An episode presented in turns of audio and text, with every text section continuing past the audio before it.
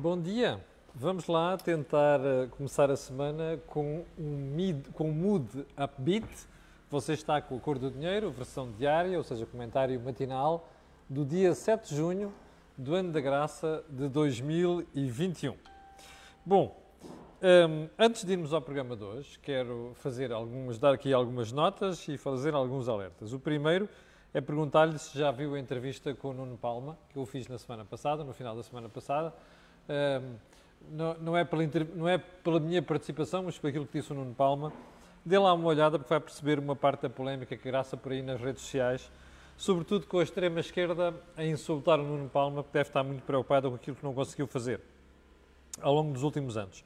Segundo lugar, pedir desculpa aos espectadores, nós tivemos um problema com a edição do Desejo Imediato eh, de sábado, não foi para o ar, mas vai para o ar hoje, estamos a ultimar, tentar ultrapassar, alguns problemas com a gravação e irá para o ar hoje.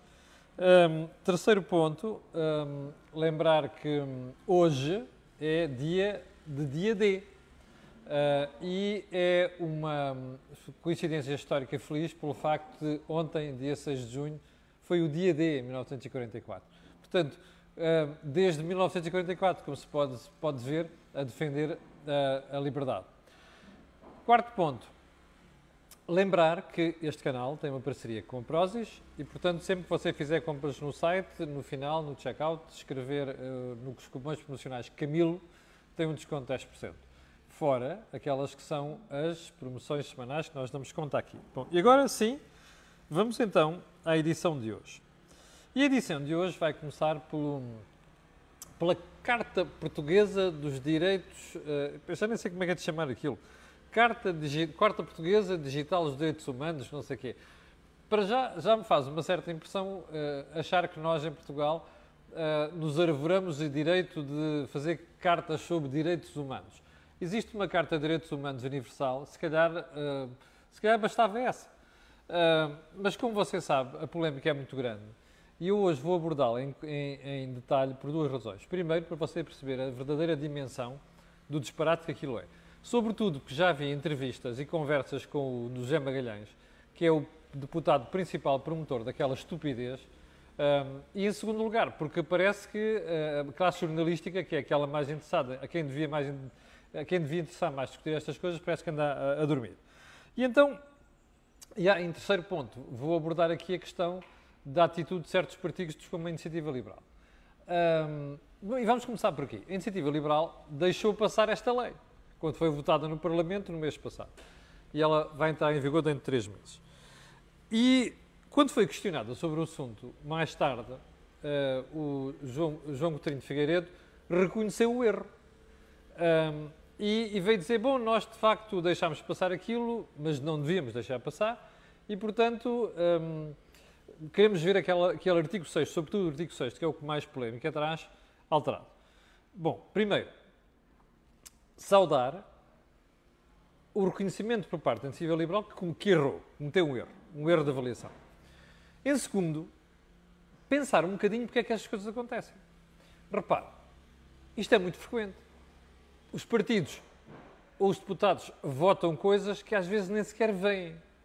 Eu sei que nos partidos grandes isto é mais fácil, porque têm grupos parlamentares com muita gente para os assessorar e sabem perfeitamente o que estão ali a fazer.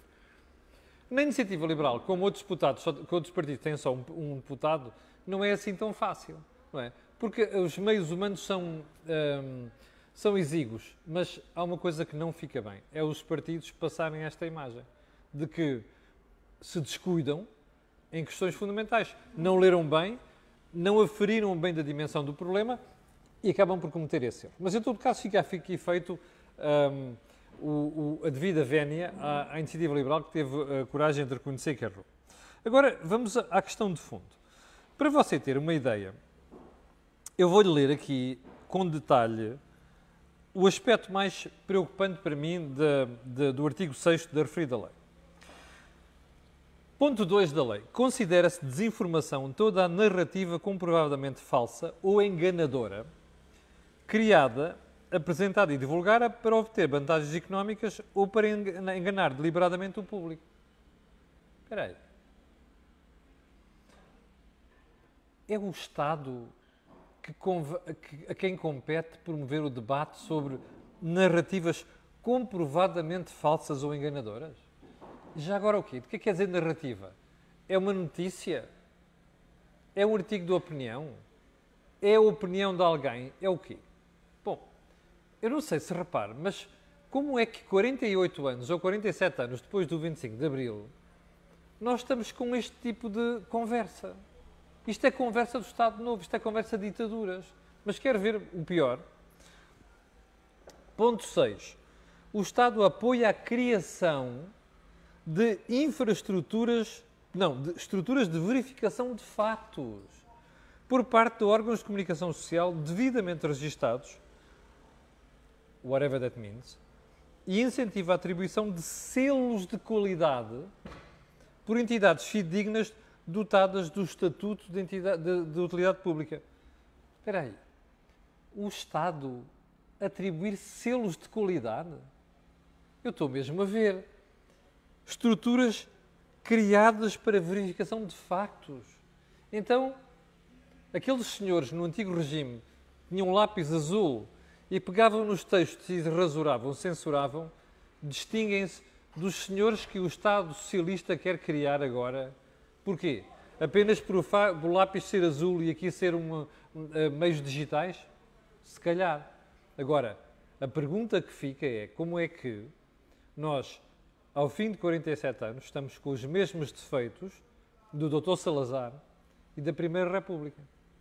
O que mostra que nós temos, como disse aqui na semana passada e como dizia o Vasco Polivalente, raspa-se um socialista e descobre-se por baixo da pintura um tiranete. E já agora, para levar o raciocínio mais longe, deixe-me perguntar-lhe, um, e a propósito de, de socialistas, o José Magalhães, que é o deputado principal promotor desta marmelada, deputado do Partido Socialista, já foi do Partido Comunista Português. A sensação que me dá é que o José Magalhães saiu do PCP, mas o PCP não saiu do José Magalhães. Bom, isso é um problema dele. Que ele queira fazer essas figuras como deputado e como pessoa José Magalhães, ótimo. Eu, como cidadão, não tenho de tolerar estas coisas. E já agora, aqueles defensores de José Magalhães que há por aí, não me venham com a história de o gajo não queria dizer aquilo, como eu ouvi dizer várias pessoas no fim de semana. Ou melhor, o gajo não quer aquele fim. Eu não quero saber o que é que o gajo quer. Eu sei uma coisa. Quando se faz uma lei, a influência do autor da lei conta pouco para a sua interpretação, não é? O que conta é aquilo que a sociedade vai achar dessa lei e os tribunais, até em momentos posteriores históricos, não é? Ao momento em que ela nasceu. Ora, isto abre a porta a que se controle a informação em Portugal. Porque não, não compete ao Estado vir fazer esta figura de dizer o que é que conta e o que é que não conta. Não é? O que é que deve ser, o que é que é fake news, o que é que não é fake news. Bom, ponto seguinte. Hum, soubemos uh, neste fim de semana que o Easinc, uma empresa espanhola, que atua no setor, vai começar a dar crédito ao consumo. Eu acho preocupante o número de empresas que em Portugal concedem crédito ao consumo e acho preocupante a dimensão do, do crédito ao consumo.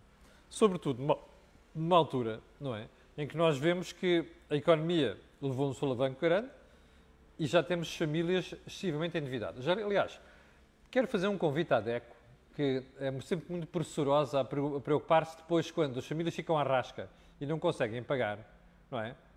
E vêm dizer e vêm fazer aquele choradinho habitual. Uh, quero dizer à DECO que se calhar era a altura de abrirem a boca para falar disto, não é? É que a DECO devia abrir a boca antes de ocorrerem factos ou situações de excesso de crédito ao consumo. Um, que é para depois não virmos aqui uns meses aquela figura habitual, ah, é preciso ajudar as famílias, é preciso ajudar este e aquele, porque estão super endividados. Estão super endividados porque não têm juízo. É apenas isto. Bom, ponto seguinte. Rui Rio e as sondagens de opinião. No fim de semana tivemos mais uma sondagem que dá o Partido Socialista à beira dos 40%, o PSD a cair, o PS também caiu um bocadinho, é verdade. Um, ou melhor, o PS, a própria imagem de António Costa. Um, e uh, Rui Rio vem dizer, bom, é só se eu não acertasse, realmente eu não avisei, eu não avisei, só não acerto no Totoloto. Isto porque Rui Rio acha que existe um complô das empresas de sondagens contra ele. Hum, é muito estranho, não é? É que são muitas empresas de sondagens. Hum, e já agora, são muitas sondagens seguidas no tempo. Portanto, a conclusão a que eu chego é que, se calhar, se dessemos ouvidos ao Dr. Rui Rio, nós vamos descobrir que existe uma, um complô organizado geral muito grave das empresas de sondagens contra a direção do Rui Rio. Julgo você, se faz favor. Ponto seguinte, a histeria à volta do IRC no mínimo mundial. Como você viu no fim de semana, uh, as notícias profusas de entendimentos do grupo do G7. O G7 já não manda nada no mundo, percebe? Mas pronto, continua a achar que manda. O que é que a Itália manda no mundo? Manda porra nenhuma. Mas enfim, descobriram um acordo para um IRC mínimo mundial. Ficou tudo muito excitado, a começar por aquele rapazito que é Ministro das Finanças de Inglaterra. Uh, que parece que é um gajo mais de marketing, um tipo mais de marketing do que do, que do Ministério das Finanças. Mas enfim, uh, quero um conselho: não se fie nisto porque eu acho que ainda muita água vai correr sobre as pontes. E já agora, saudar a posição dos irlandeses que têm a coragem de dizer que não querem estas coisas. Que isto é a forma de legitimar que o Estado gaste cada vez mais e, como gasta cada vez mais, precisa de mais receitas, faz estas coisas. Havemos de voltar ao assunto. Já agora, o último ponto do período de ordem do dia. Que tal se nós tivéssemos a DGS e a imprensa em geral a dar o um número de mortes diariamente de outras patologias? é que eu agora vejo, ah, hoje não houve, não houve morte nenhuma, no outro dia houve uma morte por Covid. Ah, depois já duas mortes, três mortes. Pá, estou farto disto. Já agora, porquê é que não dizem, olha, hum, quantas mortes houve de doenças cardiovasculares? Quantas mortes houve por cancro? Quantas mortes houve por insuficiências pulmonares? Se calhar valia a pena fazerem isto também, não é? Porque para que estarmos a privilegiar o Covid? Sobretudo numa altura em que já não há assim tantas mortes por Covid. Vamos a isso? Bom, agora vamos, a, vamos, ao, vamos à agenda principal. E vamos começar por onde?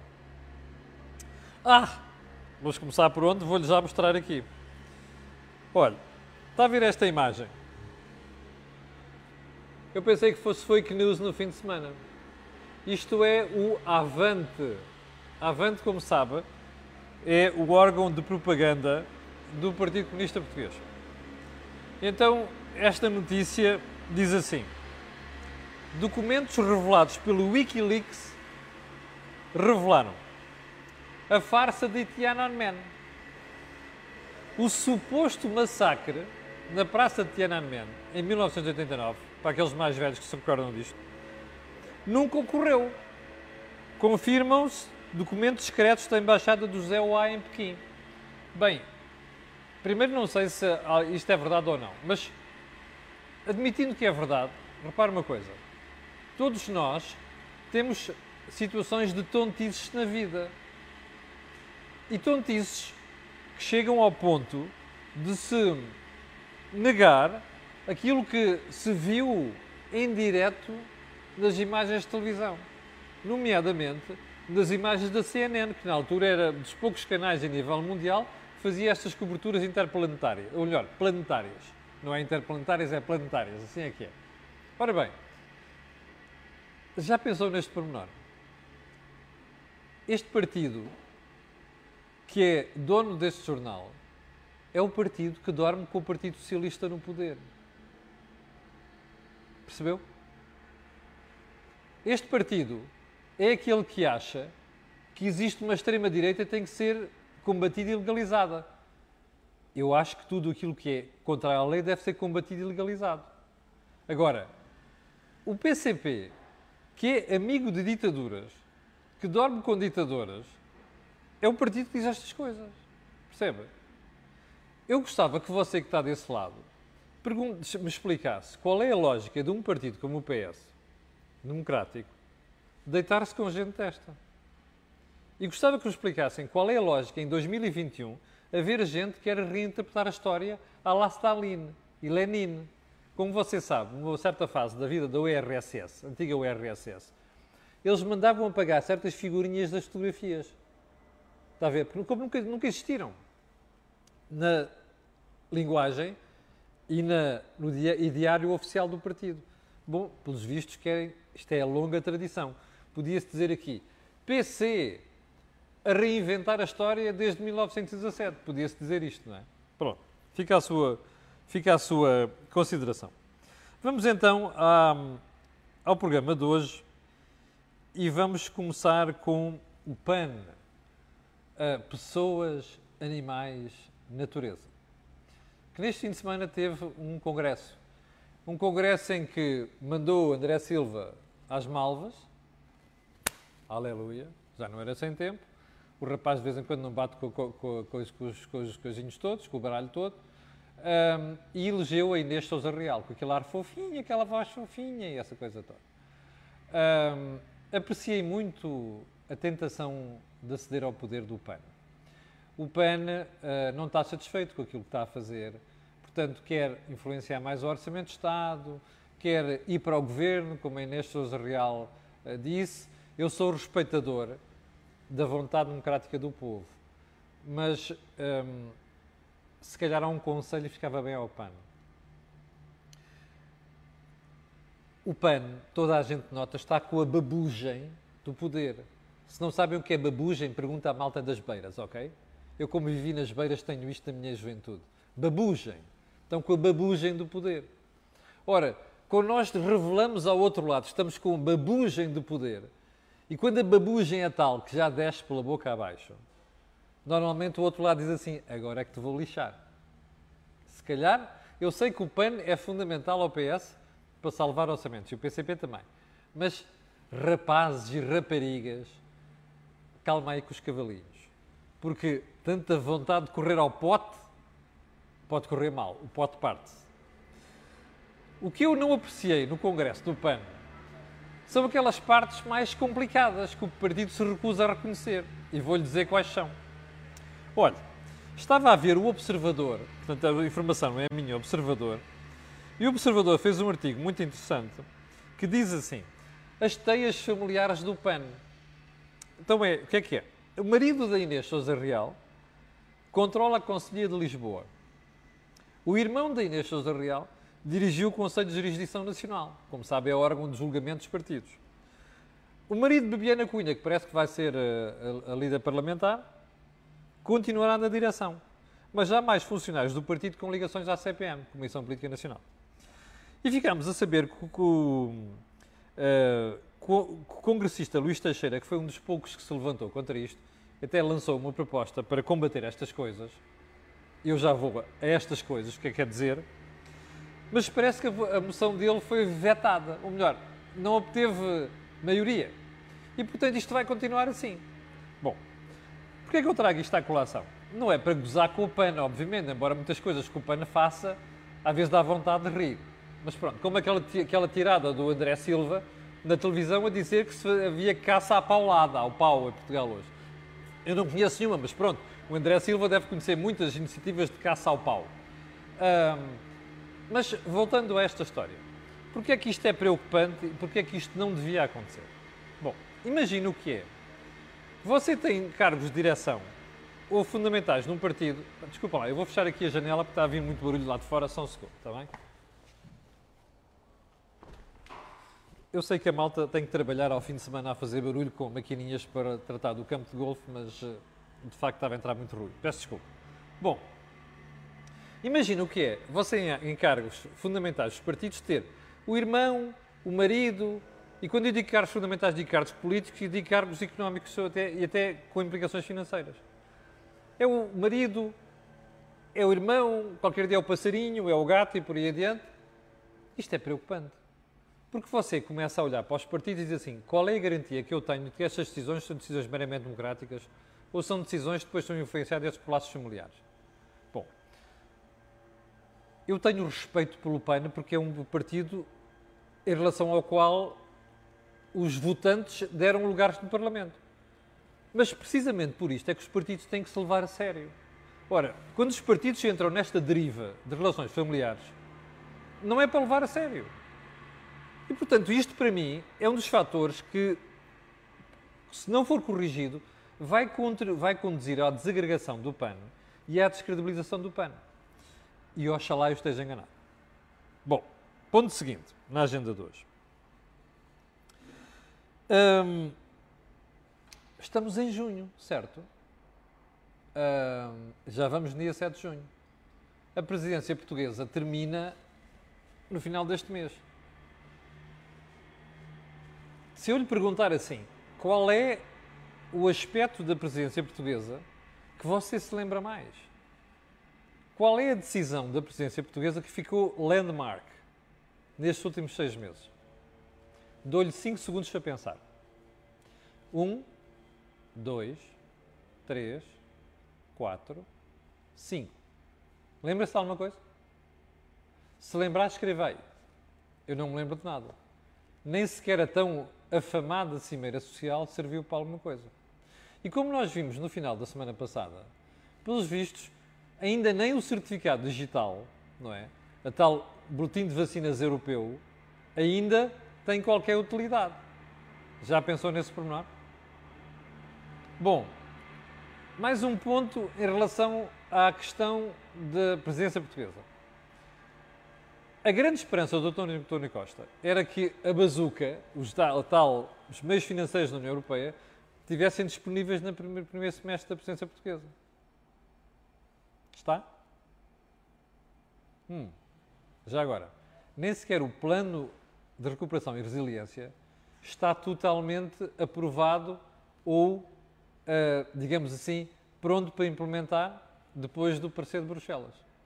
Sabe qual é o nome disto? Fracasso. Não conheço mais nenhum. Ponto seguinte, e eu digo isto com pena, porque como português tinha todo o interesse que isto estivesse tudo resolvido. Não está.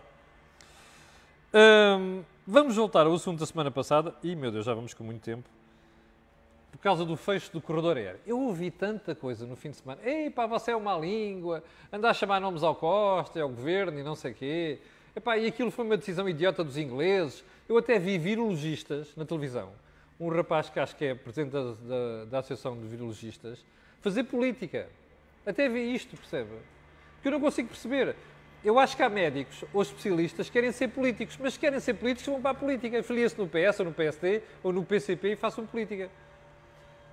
Apreciei muito estas defesas do ai, não sei quantos ingleses inventaram isto aqui. Mas, oh rapazes, alguém tem dúvidas que os ingleses fizeram aquilo por interesse próprio? Alguém? Alguém tem dúvidas que o Boris é maluco e é um tipo populista e, portanto, quis tomar uma decisão para agradar às hostes internas? Alguém tem dúvidas? É que ninguém tem dúvidas. Pelos vistos, só vocês acham que a malta tem dúvidas. O problema não é esse. O problema é que nós nos pusemos a jeito. Percebe? Repare uma coisa. A história de variante nepalesa, não sei o quê. A história de os contágios aumentaram. Isto relacionado com o futebol, sobretudo com a final da Champions, deu aos ingleses o argumento, mesmo que fez artificial, não é totalmente artificial, mas pronto, como eu expliquei no final da semana passada, deu aos ingleses, ou melhor, ao governo inglês, o argumento artificial para fazer aquela marmelada. Está a ver o problema? Aqui a questão não é saber se eles têm razão ou não. A questão é esta: eles têm a faca e o queijo na mão. Nós é que precisamos dos turistas deles, que são só dois terços do Algarve, dos turistas no Algarve. Como eu expliquei no final da semana passada, mudar isto é imperioso, não se faz é num ano. E já agora, se nós dependemos tanto, por que é que brincamos com o fogo? É só esta a pergunta.